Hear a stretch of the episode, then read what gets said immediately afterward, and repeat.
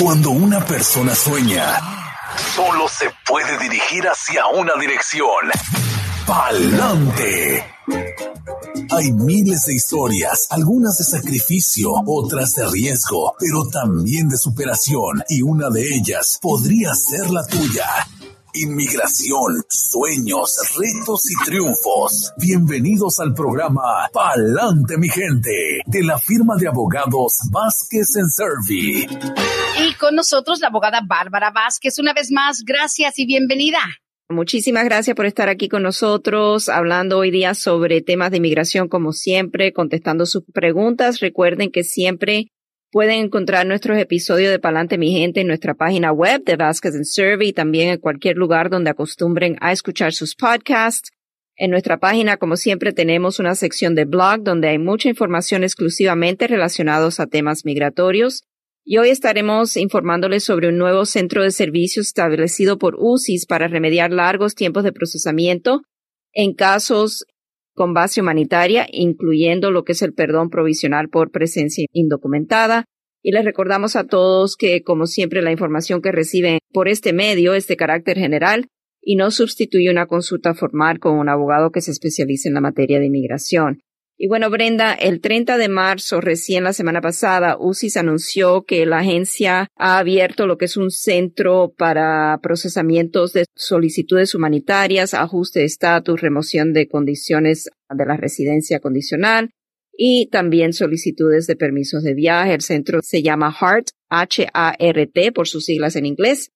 Y este centro de servicios es primero en su clase y con su apertura UCIS intenta inicialmente enfocarse en reducir los atrasos en los tiempos de procesamiento para las solicitudes que son caracterizadas como solicitudes con base humanitaria. Entre ellas está la solicitud I-601A, que sabemos que es la solicitud del perdón provisional por presencia indocumentada.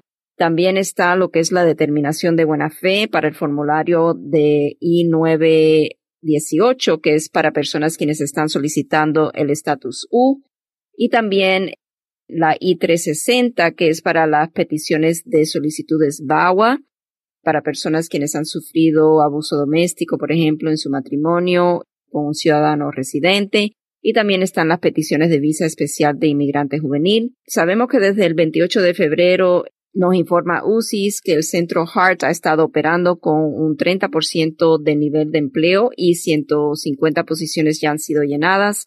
El gobierno está anticipando incrementar el nivel operacional entre 60% y 85% para finales del año fiscal 2023 y que crecerá a 480 posiciones. Para finales del año 2024, el año fiscal 2024, la meta del gobierno es tener un nivel de empleo entre el 95 al 98%. Los tiempos de procesamiento en casos del perdón provisional por presencia indocumentada han llegado a un nivel crítico. Actualmente UCI reporta que los tiempos de procesamiento para decidir un perdón I-601A están entre 36 a 48 meses. Esto ha sido un incremento increíble y por eso en enero de este año hubo una demanda colectiva entablada en el caso de Gagara Enríquez versus UCI en la Corte Federal del Distrito de los Estados Unidos para el Distrito Occidental en Seattle, Washington. Y esta demanda básicamente es en base a esos tiempos de procesamiento tan largos que los demandantes están indicando en su demanda, violan lo que son los requisitos establecidos por la Ley de Procesos Administrativa y que los atrasos de la agencia gubernamental en la adjudicación de estas solicitudes han sido irrazonables y dañinos a los demandantes porque le ha negado la oportunidad de convertirse en residentes permanentes, dado a que no pueden proceder al paso de solicitar la visa de inmigrante antes de que el perdón sea aprobado.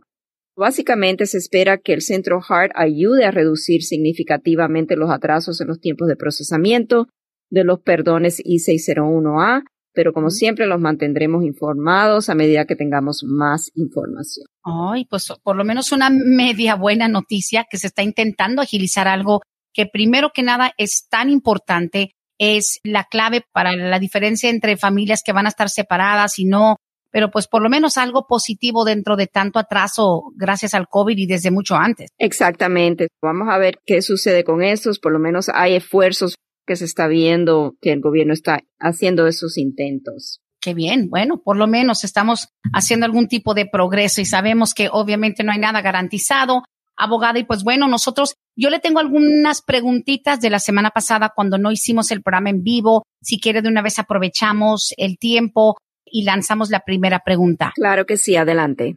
Dice aquí de la semana pasada, dice, mi pregunta para la abogada, ya tengo mi permiso de trabajo por la visa U. ¿Puedo pedir un permiso para salir a México? Es que mis papás ya son mayores de 80 años, pero tengo la duda de que también tengo una petición por mi hermano en el 2001 que me protege la 245 y y no sé si pueda salir y que me afecte y qué necesitaría para pedir el permiso si es posible. Esto lo hemos hablado anteriormente y si una persona puede solicitar el advance parole. Lo que siempre tiene que tomar en cuenta es que es una decisión a la discreción del gobierno otorgar o no ese advance parole.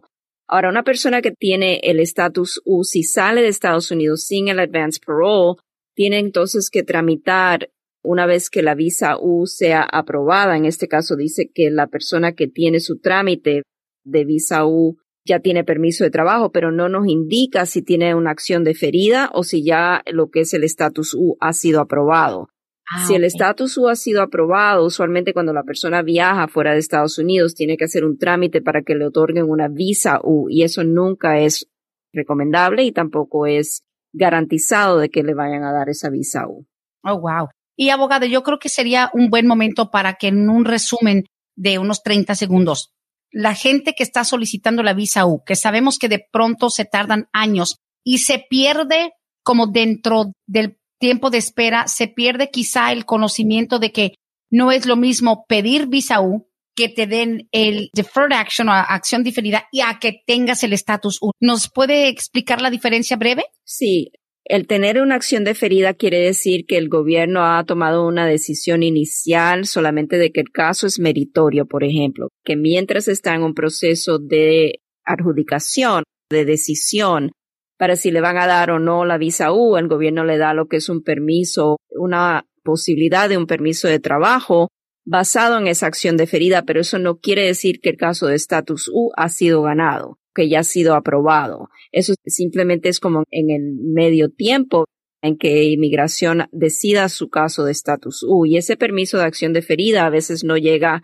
hasta años después de introducir su solicitud para el estatus U. Pueden demorar cuatro o cinco años tal vez para recibir ese permiso de trabajo y por esta razón el gobierno implementó lo que es un proceso de determinación de buena fe que al, principio de la administración Biden, cuando se anunció este nuevo programa de determinación de buena fe, empezamos a recibir esas determinaciones más o menos, no con mucha frecuencia, pero sí veíamos algunas después de que todos estos estragos sucedieron por lo del COVID-19, ya se vieron menos y menos y ahora yo creo que con este centro de procesamiento HART que ha implementado el gobierno, ellos tienen eso como meta, volver a retomar lo que es estas determinaciones de buena fe para que las personas que están solicitando el estatus U puedan por lo menos recibir esa determinación de buena fe, recibir un permiso de trabajo mientras están en espera de la aprobación del estatus U. Ah, bueno, están las etapas, como siempre hemos dicho.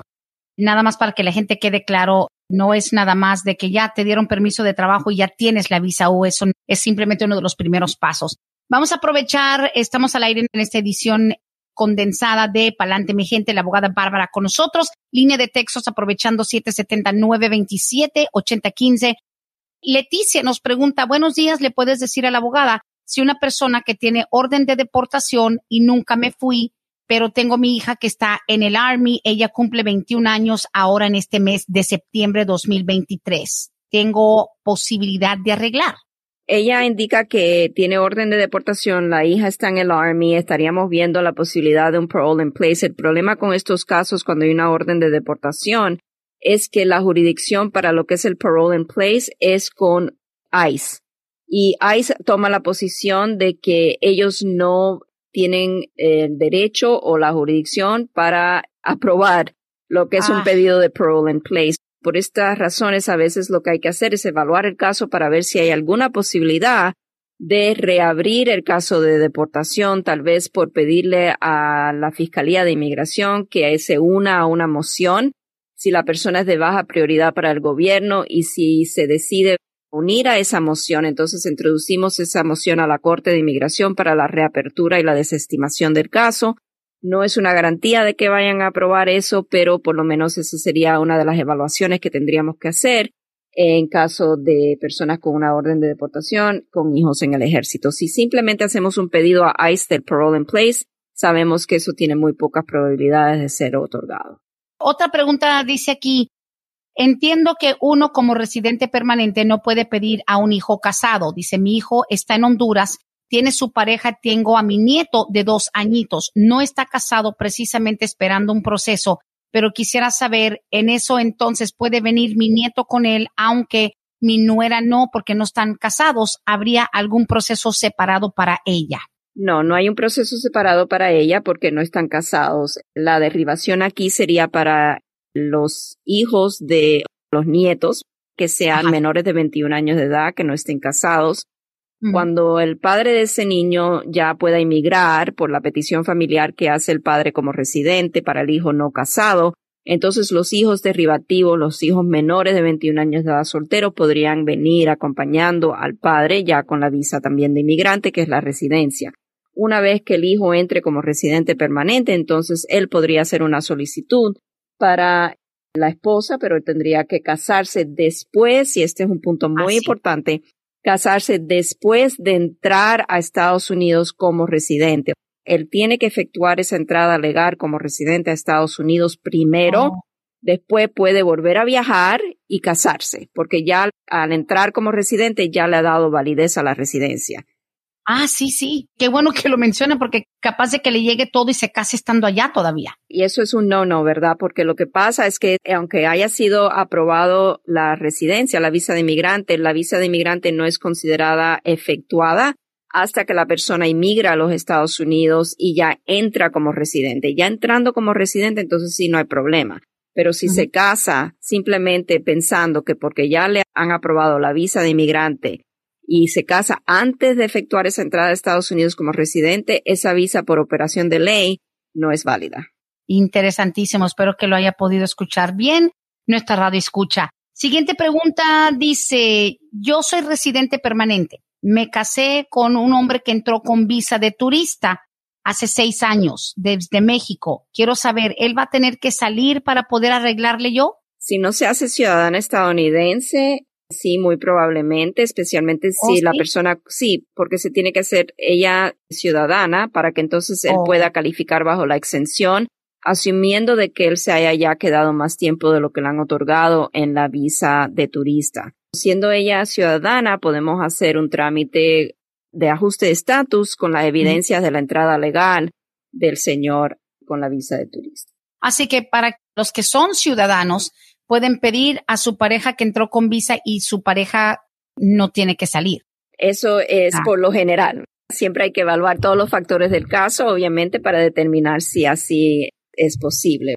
Pero las personas que son residentes permanentes, si tienen una pareja y se casa y la pareja entró legalmente a Estados Unidos, pero ya tiene tiempo en estatus indocumentado porque ha caducado lo que es la estadía legal, entonces en esos casos sí la persona tiene que hacer el paso en dos trámites, que es la I-130 y después el proceso consular con un perdón donde se ha acumulado presencia indocumentada de más de seis meses o más de un año. Claro, claro que sí. Siguiente pregunta dice, buenos días, abogada, escuchando los nuevos comerciales, hay uno que habla de hacer el examen de la ciudadanía en español.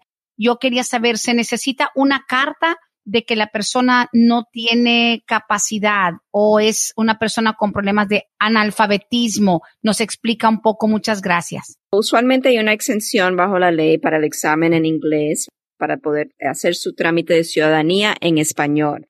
Pero para esto la persona tiene que tener uno de los siguientes requisitos. Tiene que tener 50 años de edad y 20 años con la residencia, ambas cosas, o 55 años de edad y 15 años con la residencia. Si la persona sufre de alguna incapacidad, ya sea física, de salud o mental, entonces esa persona necesita un formulario especial que hay que llenar, que un médico tiene que llenar para una exención médica.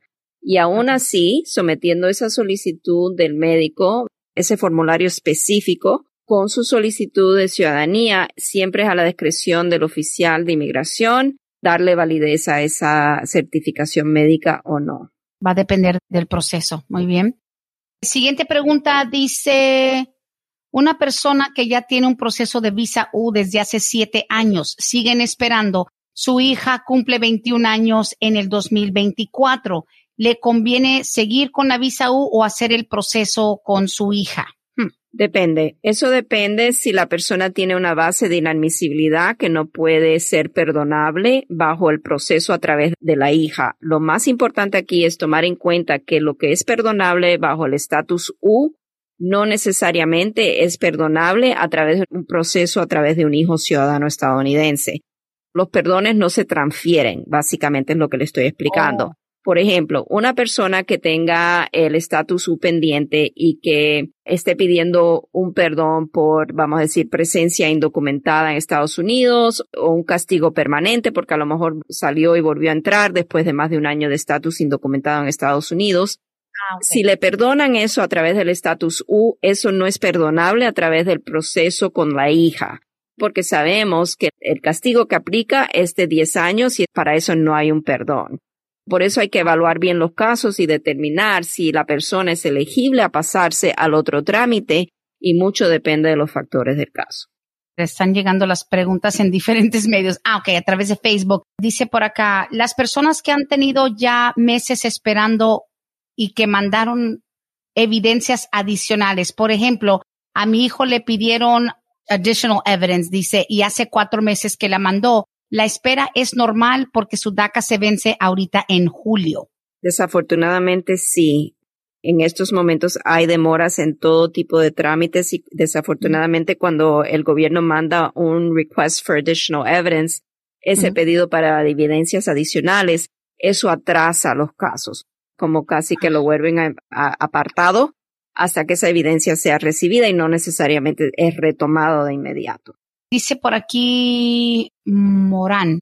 Dice, cuando una persona tiene visa de turista y la ha estado utilizando, digamos que todavía está vigente, tiene todavía meses en las entradas, ¿puede entrar más de una vez en los seis meses o es una entrada y cuando sale tiene que solicitar uno nuevo? No sé si me entiende, dice Morán si, por ejemplo, una, una, visa de turista tiene la entrada y le dan seis meses, ¿en esos seis meses puede entrar múltiples veces o nomás sirve para una entrada? Eso tengo que revisarlo, Brenda, porque no lo tengo mm. fresco en la memoria. Yo creo que sí puede, pero necesito, para estar segura, tengo que mirar. No puedo darle ah, una respuesta sí o no exacta. Sí, sí, claro, listo. Ok, seguimos 770 927 8015 Dice, más o menos cuánto se están tardando para procesar entonces ahorita esos perdones. Nosotros mandamos todo en noviembre del año pasado. Soy ciudadana pidiendo a mi esposo que entró indocumentado de México. Mucho tiempo. Es lo que le puedo decir, muchísimo tiempo. Están, yo creo que ahora dentro de 36 a 43 meses de espera para el perdón provisional. Es algo bastante tardado Ahora esperamos que veamos mejoría en los tiempos de procesamiento para estos perdones, pero tenemos que tener paciencia porque sabemos que hay una demanda colectiva por los tiempos de procesamiento tan largos que hay. Eso está en la corte y ahora inmigración anunció que está haciendo esfuerzos abriendo este centro de adjudicación de este tipo de solicitud para tratar de mejorar la situación en los tiempos de procesamiento. Dice aquí, abogada, ¿nos puede dar una idea de más o menos cuánto tiempo dura en llegar un request del FOIA? Dice, mis abogados de inmigración me han decepcionado un poco. Llevan supuestamente ya más de ocho meses y dicen que siguen esperando. ¿Esto suena normal? Disculpe la pregunta. Sí, normal. Sí, desafortunadamente hay diferentes agencias gubernamentales dentro del sistema de inmigración, por ejemplo, CBP, que es la folla de la patrulla fronteriza. Eso puede demorar ocho meses o más. Oh. CBP hasta demandado por estas mismas razones, porque a veces ni contestan o si contestan, contestan parcialmente y hay demoras en esas respuestas. No es fuera de lo normal que estén demorando. Cuando nosotros hacemos un pedido de un panel de un FOIA, pedimos usualmente varios FOIAs a diferentes agencias gubernamentales dentro de lo que es la sombrilla, vamos a decir, de inmigración. Y a veces unos llegan más rápidos que otros y a veces cuando llegan, a medida que van llegando, podemos ir analizando el caso y si a lo mejor falta uno, pero tenemos toda la información que necesitamos con los que han llegado, podemos darle unas indicaciones al cliente de cómo podríamos proceder en el caso. Y vamos a cerrar con esta pregunta. Claudia nos dice, abogada, ¿qué pasa después de que se va a huellas de la I-360 del VAWA? ¿Cuánto tiempo tarda para la residencia después de ese paso? Gracias. Las huellas no necesariamente son la indicación del tiempo de procesamiento. Lo que va a indicar aquí el tiempo de procesamiento va a ser primeramente si la persona está solicitando la petición de VAWA junto con lo que es un trámite de ajuste de estatus, porque es a través de matrimonio con un ciudadano estadounidense. Si solamente es la solicitud I-360, que es la solicitud de VAWA, el sistema de UCIS está indicando que los tiempos de procesamiento son 33 meses aproximadamente para una decisión. Abogada, y pues bueno, cumpliendo con su necesidad de despedir un poco temprano, pero no se preocupe, que ya tenemos bastante contenido y le agradecemos que a pesar de haber podido decir, bueno, tampoco podemos hacer el show, nos brindó media hora, lo cual nos sirvió bastante le prometo que para la próxima semana también voy a ver aquí algunas configuraciones de lo del volumen y sé que usted también está en un proceso ahorita con el traslado y sus estudios y demás, pero nada, estaremos siempre al pie del cañón como siempre. El número en las oficinas de Vázquez y Service 678-303-0018, 678-303-0018, abogada como siempre, fenomenal tenerla al aire. Muchísimas gracias, Brenda. Y bueno, como siempre, los espero para el próximo martes. Espero que tengan un feliz día. Igualmente, gracias, abogada. Hasta aquí hemos llegado hoy, pero siempre vamos pa'lante, mi gente, con Vázquez en Servi. Hasta la próxima.